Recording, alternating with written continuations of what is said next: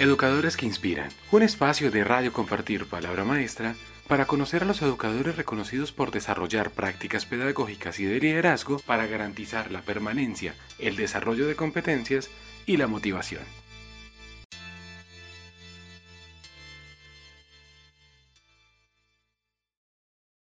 Entonces, un cordial saludo a todos. Antes que nada, recordarles que nos pueden encontrar como Palabra Maestra en Facebook y arroba Palabra Maestra en Twitter. Hoy nuestra entrevista está enfocada en el marco del reconocimiento de educadores sobresalientes en épocas de pandemia y queremos empezar por presentar a nuestros invitados de hoy, quienes son educadores en el Instituto Santuario, una institución educativa que como su nombre lo indica, está ubicado en el municipio de Santuario en el departamento de Risaralda. Ellos son la docente informática Natalia Ceballo, quien es licenciada en Comunicación e Informática Educativa. También nos acompaña Héctor Fabio Reina, licenciado en Español y Comunicación, quien es profesor de lenguaje. La docente de artes, Auro María Monsalve, licenciada en Artes Visuales. Hola, ¿cómo están? Muchas gracias por esta invitación. Y el sociólogo y profesor de sociales, Manuel Ricardo Mejía. Muy buenas tardes, ¿cómo les va? Muchas gracias por el espacio. Perfecto, entonces ellos se postularon a este reconocimiento en la categoría de colectivo urbano con su propuesta Profes Transversales, de la que hablaremos más adelante. Entonces, educadores queridos de nosotros, bienvenidos a este espacio. Muchas gracias. Muchas gracias. Muchas gracias. Listo, profes, perfecto. Entonces, antes de entrar en materia como tal de la iniciativa de ustedes, profes transversales, para contextualizar un poco a la gente que esté viendo o escuchando esta entrevista, hablemos primero sobre su institución. ¿Qué podrían contarnos acerca de ella? Eh, nuestro colegio eh, cuenta con cuatro sedes, una que es la Marco Fidel Suárez, la sede de Pedalonso, dos sedes rurales que son el Yarume, el Brillante y la, y la sede central que es el Instituto Santuario. Contamos aproximadamente con 600 alumnos. Tenemos por niveles, pues, tenemos dos sextos, dos séptimos y de sexto a once, pues, de a uno, ¿cierto? Un octavo, un noveno, así sucesivamente. Es un pues, población altamente vulnerable con muchas dificultades económicas y somos un colegio pues que se ha destacado a nivel nacional por, por representar pues bien a Santuario, el instituto como tal en, en diferentes eventos académicos, literarios, científicos contamos con una planta de personal de aproximadamente 30 docentes entre bachillerato y primaria. Actualmente pues tenemos, hemos tenido muchos logros este año con la pandemia, hemos tenido logros muy representativos como una niña que ganó una beca pues para ir a Estados Unidos, representación del colegio, eh, la misma niña ya ganado el año pasado un concurso de cuento departamental, eh, ganamos un concurso de, de, que hace la Central Hidroeléctrica de Caldas La Check, dos concursos, perdón,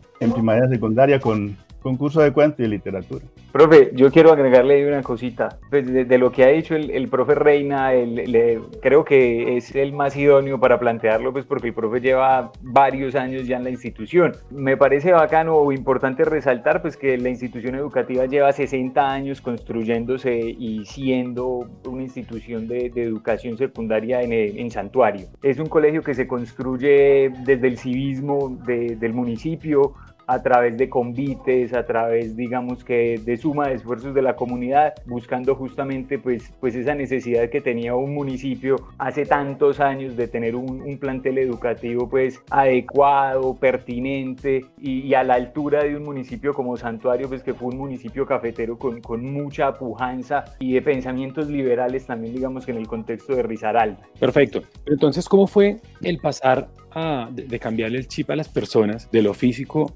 y de lo presencial a lo virtual, que si para nosotros no es fácil, que nosotros día a día tenemos un, contexto y tenemos esa cercanía con la virtualidad, ¿cómo hacerlo con los docentes? ¿Cómo hacerlo con los estudiantes? ¿Y cómo vincular también a los padres de familia en este proceso? Bueno, eh, yo tomo ahí un, un momentico como la, la palabra y es que yo la verdad no creo que ese chip se haya cambiado completamente, ¿sí? Yo creo que nosotros estamos empujando en este momentico un cambio. Yo creo que, que sí venía hace ya unos años, yo, nosotros a, las dos profes y yo, al contrario del profe Reina, venimos trabajando en el colegio a partir del 2018. Entonces de pronto sí veíamos esa perspectiva de que la virtualidad es, es un elemento pues que nos permitiría potenciar muchísimo las clases. Sin embargo, pues no es sino como hasta ese momento de, de, la pandemia en el que nos dicen, bueno, nos vamos para la casa y, y miremos a ver cómo hacemos con estos muchachos desde allá, que retomamos. Entonces sí veníamos ya trabajando cosas. Eh, la profe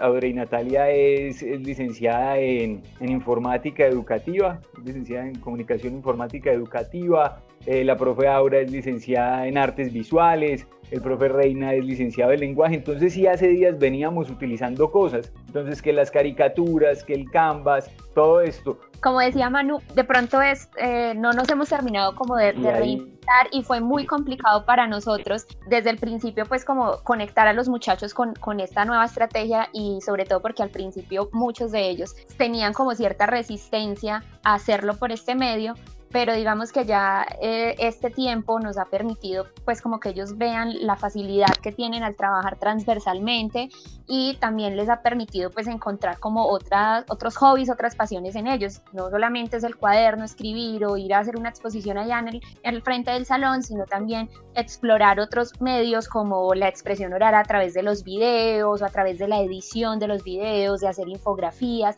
tratamos siempre de hacer como actividades que los conecten a ellos con medios, eh, con este medio digital y que les permitan apropiarse de todas las herramientas que tienen para la educación. Entonces a veces usan TikTok para hacer un video y para editarlo y eso nos parece la cosa más espectacular, que ellos vean que no solamente es emplear esas herramientas para su entretenimiento, para, para estar en casa simplemente, sino que las pueden usar también en el ámbito educativo y potencializar así pues todas sus capacidades, ¿cierto? Al principio hicimos una encuesta con los profes de la institución, profe hablaba ahorita de que son más o menos 600 estudiantes entre todas las sedes, ¿cierto? La sede principal que es donde nosotros trabajamos, hay aproximadamente 200 estudiantes, todos los directores de grupo nos dimos a la tarea de llamar a los acudientes y preguntarles qué posibilidades de conectividad tenían y cuál era el medio que ellos eh, podían eh, acceder para continuar con la educación en casa. Entonces, de acuerdo a eso, lo que hacemos es trabajar con los chicos que tienen WhatsApp. Algunos chicos creo que también se les facilitaron las tablets del colegio, sin embargo no tenían conectividad del Internet. Entonces eso dificulta bastante y los chicos que contestaron a través de las guías, pues entonces se envían las guías al coordinador, que es quien las imprime y en compañía de otros compañeros que, se encuentran en el pueblo, son quienes distribuyen entonces eh, el material físico y de esta manera poder acceder a, toda nuestra comunidad, incluidos los que tienen conectividad y los que no. Perfecto. Bueno, profesor, entonces ahora sí hablemos un poco sobre su iniciativa. Cuéntenos de qué se trata Profes Transversales. Lo que nosotros quisimos hacer fue pues eh, algo que, queríamos hacer hace muchos días, pero que el, mismo día a día de la institución educativa nos, nos impide y es la transversalización. Se supone que, todos los currículos deben ir transversalizados, pero pues eso no es una realidad en, en las instituciones. Entonces, cuando se da lo de la pandemia, nosotros queremos que a los muchachos se le haga como un poco más fácil, que se le haga más ameno, y además que nosotros podamos hacer un seguimiento más estrecho. Entonces, si son cuatro asignaturas que se complementan de cierta manera, pero que se complementan también a través de otras cosas, podemos plantear una sola actividad y somos cuatro docentes los que estamos pendientes de contenido, de actividad, de retroalimentación.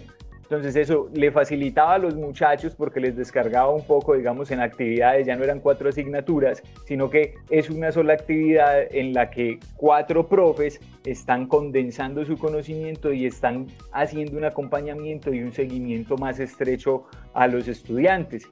Al principio, cuando había algún plagio, Audrey era la que prendía, Ay, vea, nos están copiando. Cuando nosotros en la presencialidad esa vaina nunca la notábamos, ¿cierto? ellos copiaban y... Mm, ¿cierto? Porque a veces hacía el mismo trabajo para informática y, presentan lo mismo y parte sin novedad.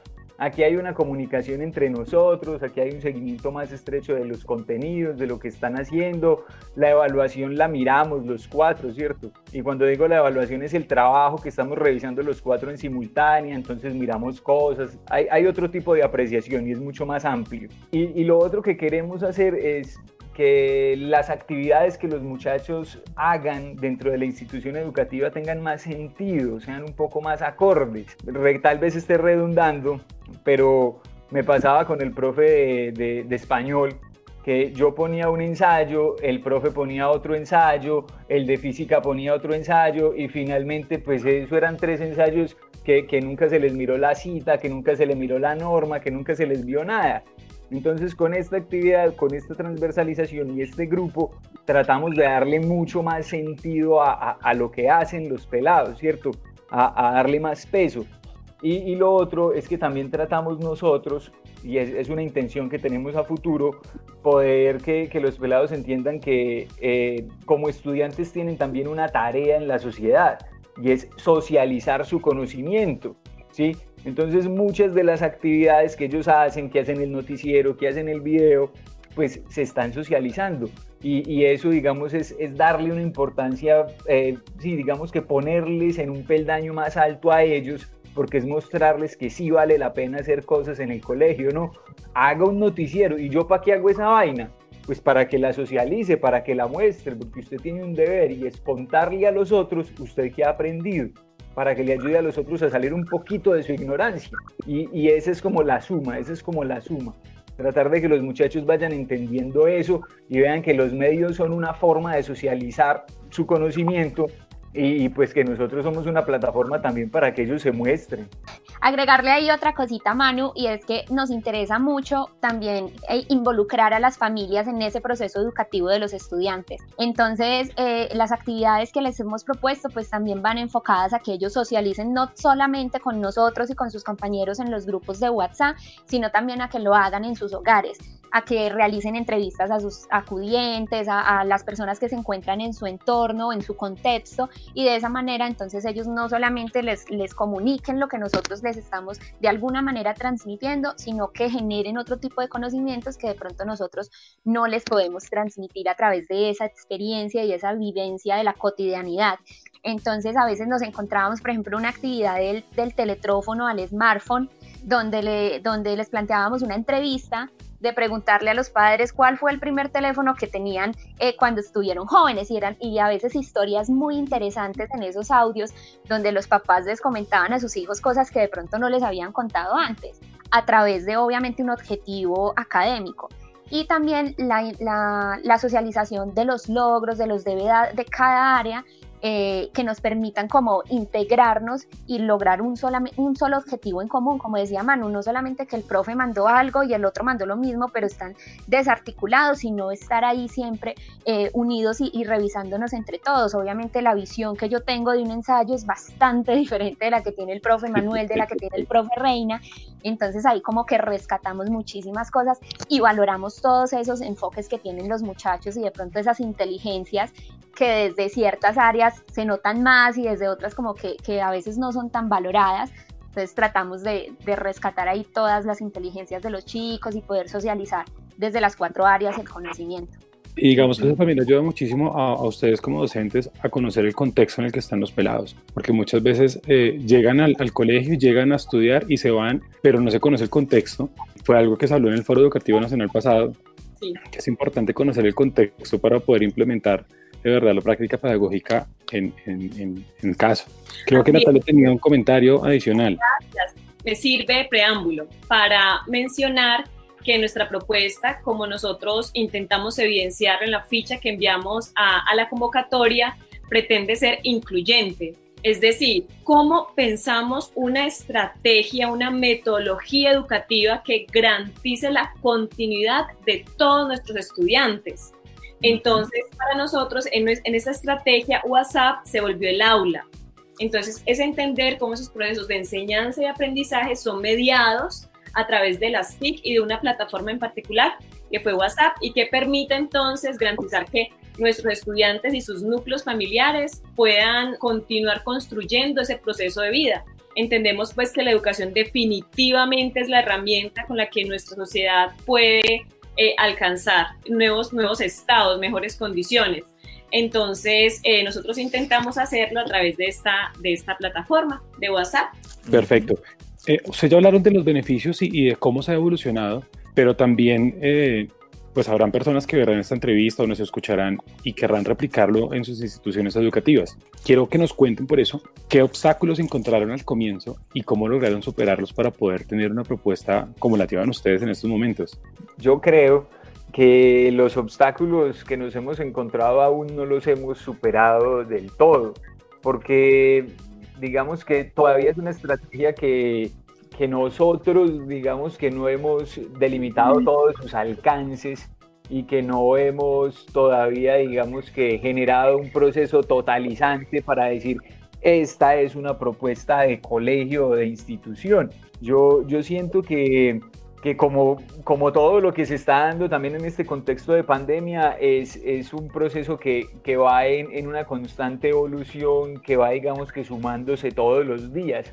Sin embargo, creo yo que si podemos nosotros decir que encontramos un obstáculo para utilizar un, un lugar muy común en este momento, es como, como ese, esa, esa zona de confort que de pronto tienen otros docentes y esa zona de confort que de pronto tiene la institución educativa ah, en el trato con los estudiantes y con los mismos padres de familia. ¿sí?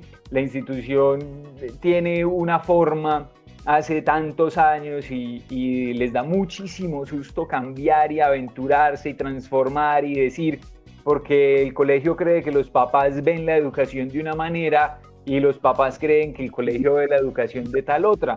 Entonces, yo, yo creo que una barrera a superar es, es la comunicación que debe haber con los padres de familia y entre los directivos y los mismos docentes, teniendo en cuenta la necesidad de definir un, un norte claro en torno a qué es la educación, qué significa la educación y, y, cómo la educación en, en, una institución tiene todos los años que irse cambiando de acuerdo a, a un debate nacional y, y, a un debate académico que, que, la misma educación plantee.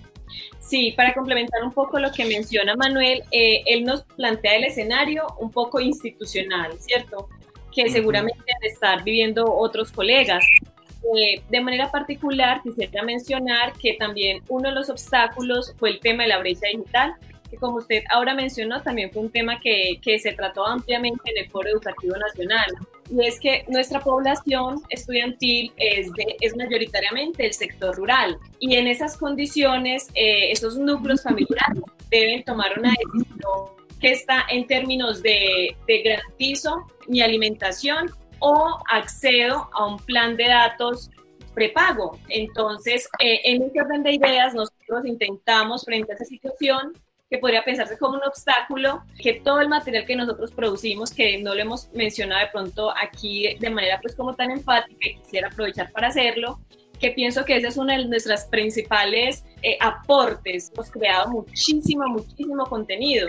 Entonces, eh, no solamente los muchachos acceden a la información a través de la manera tradicional, que es el texto, sino que también hemos creado infografías, audios, videos, inclusive nos hemos aventurado a nosotros representar cuadros vivientes. También nosotros lo pensamos a través de unas guías escritas, impresas impresas. Es decir, los estudiantes que tengan las capacidades de conectividad podían acceder a esta información a través del grupo de WhatsApp y quienes no, con la ayuda del coordinador y la Cruz Marina, eh, podían ir a reclamar sus impresas.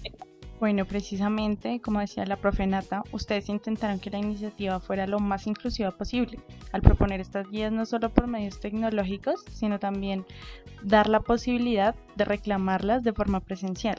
Pero entonces ahora vayámonos un poco por el lado reflexivo de todo este asunto, para que nos cuenten un poco si desde su perspectiva hay alguna enseñanza personal en relación con su papel como docentes, que quedó luego de toda esta experiencia. Yo creo que es como, como que siempre debemos atrevernos, ¿cierto? A, a más, a, a, luchar contra la corriente.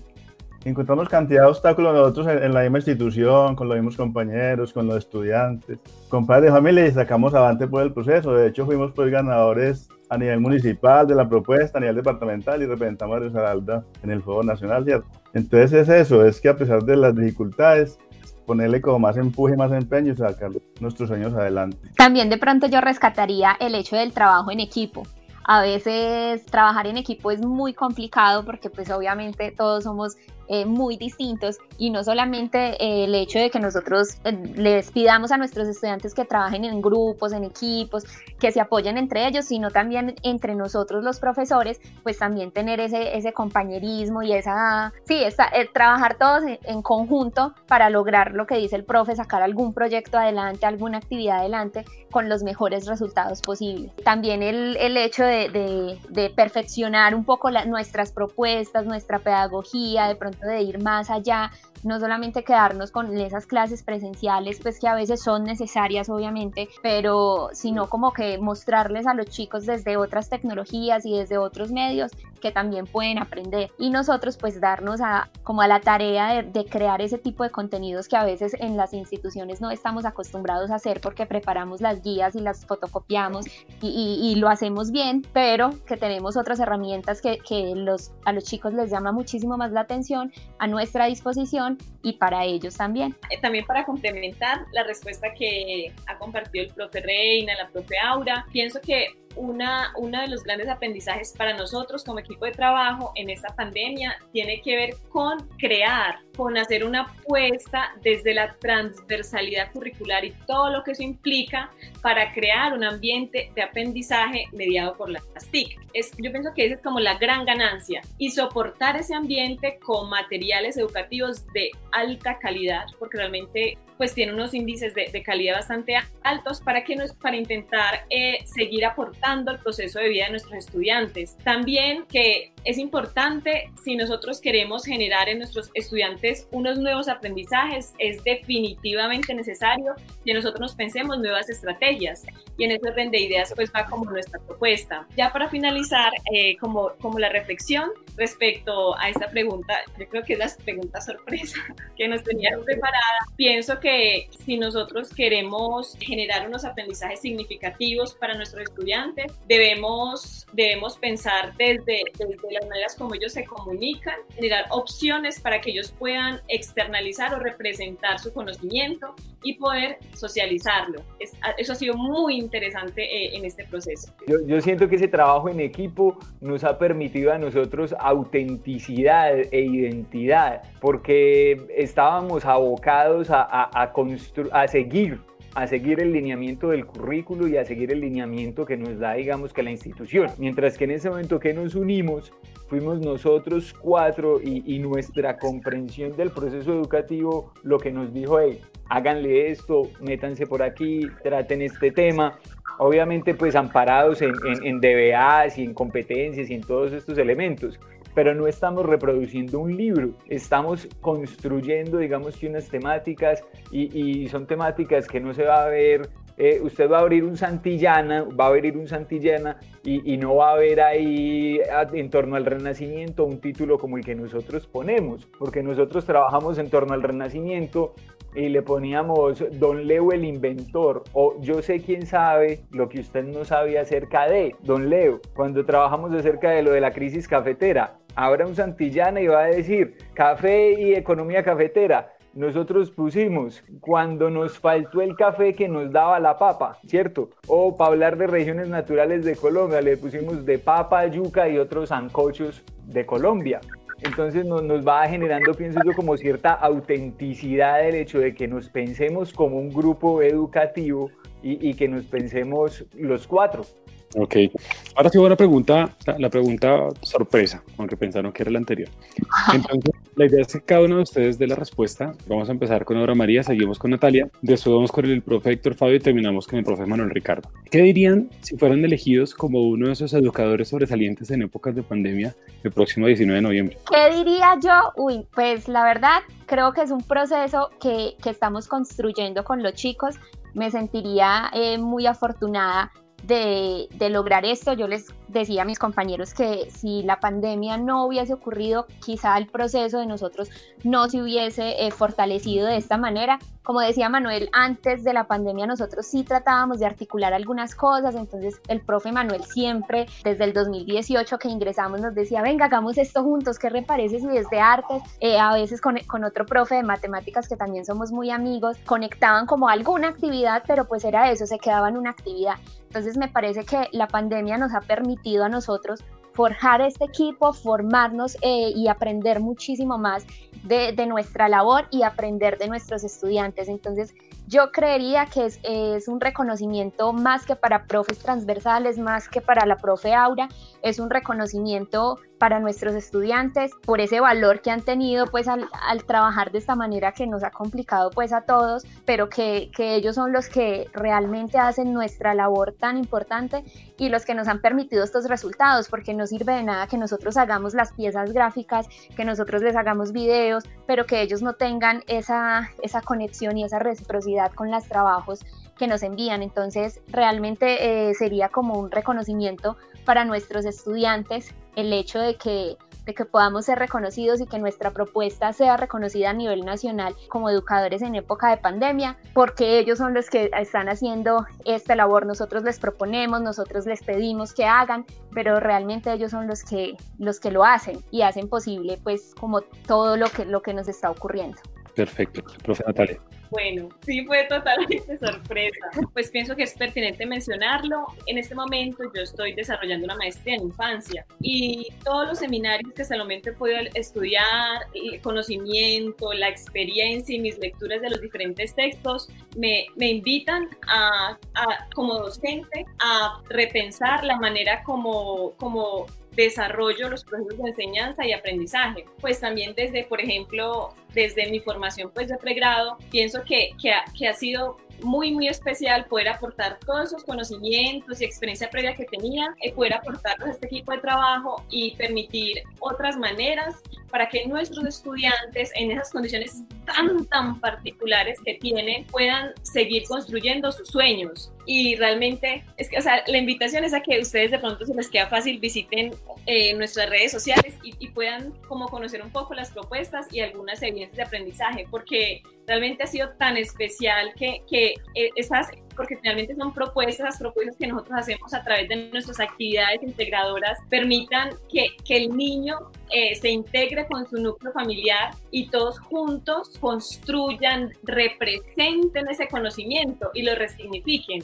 Ha sido supremamente especial. Y entender que desde esas potencialidades que cada uno de nosotros, de nosotros cuatro, tenemos, podemos enriquecer esas experiencias de ellos. Definitivamente, pues sería, sería algo supremamente especial y sería muy rico poder compartir con todos los colegas de nuestro municipio, departamento, con el país, esta propuesta, que finalmente es eso, es como una apuesta que, que está sujeta a seguir construyéndose, enriqueciéndose. ¿Cómo desde nuestras individualidades podemos aportar para, para enriquecer los procesos de nuestros estudiantes? Sería muy bonito, muy bonito poder compartir cómo nosotros construimos nuestros materiales, cómo construimos nuestros objetivos de aprendizaje, nuestra, nuestra estrategia, compartir también de las evidencias, de lo que los, los acudientes nos cuentan, porque ellos nos dicen, profe, esto no hubiera pasado y ustedes no nos hubieran dado la posibilidad de hacer ese tipo de evidencias de aprendizaje, mi niño nunca hubiera perdido el miedo a las cámaras. Entonces, entonces si ves cómo, cómo, cómo esa actividad, si bien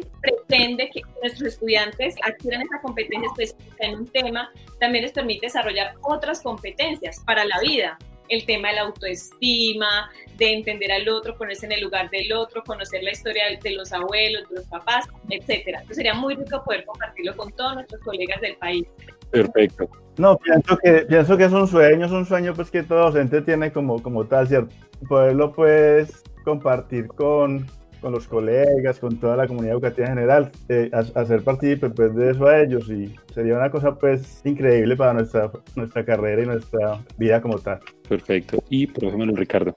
Le, ahorita que el profe dice eso de que, de que es un sueño, pues me parece bien bonito y, y, de verdad que me suma lo que dice el profe, bien interesante en este momento pues poder participar en esto. ¿Qué espero yo? ¿Qué pensaría yo si nuestra estrategia es pues elegida? Eh, a mí me parece que lo que sucede ahí es pues que es gratificante la validación de nuestra esfuerzo. Cuando uno pone un, una estrategia como estas, pues uno lo que espera es que personas que se supone tienen unos elementos en pedagogía, unos elementos teóricos en ese proceso educativo, pues valoren y validen también lo que uno está haciendo allí. Entonces, que nosotros, que esta estrategia salga como ganadora o salga de pronto reconocida, lo que nos diría a todos nosotros es que, hombre, estamos haciendo las cosas bien y, y somos personal idóneo para, para, estar donde estamos. Somos docentes y lo estamos demostrando a través de eso. Y, y que nos lo validen, pues es, es, gratificante y además es, es como, que, como que nos digan, háganle, síganle por ahí que van bien, síganle haciendo.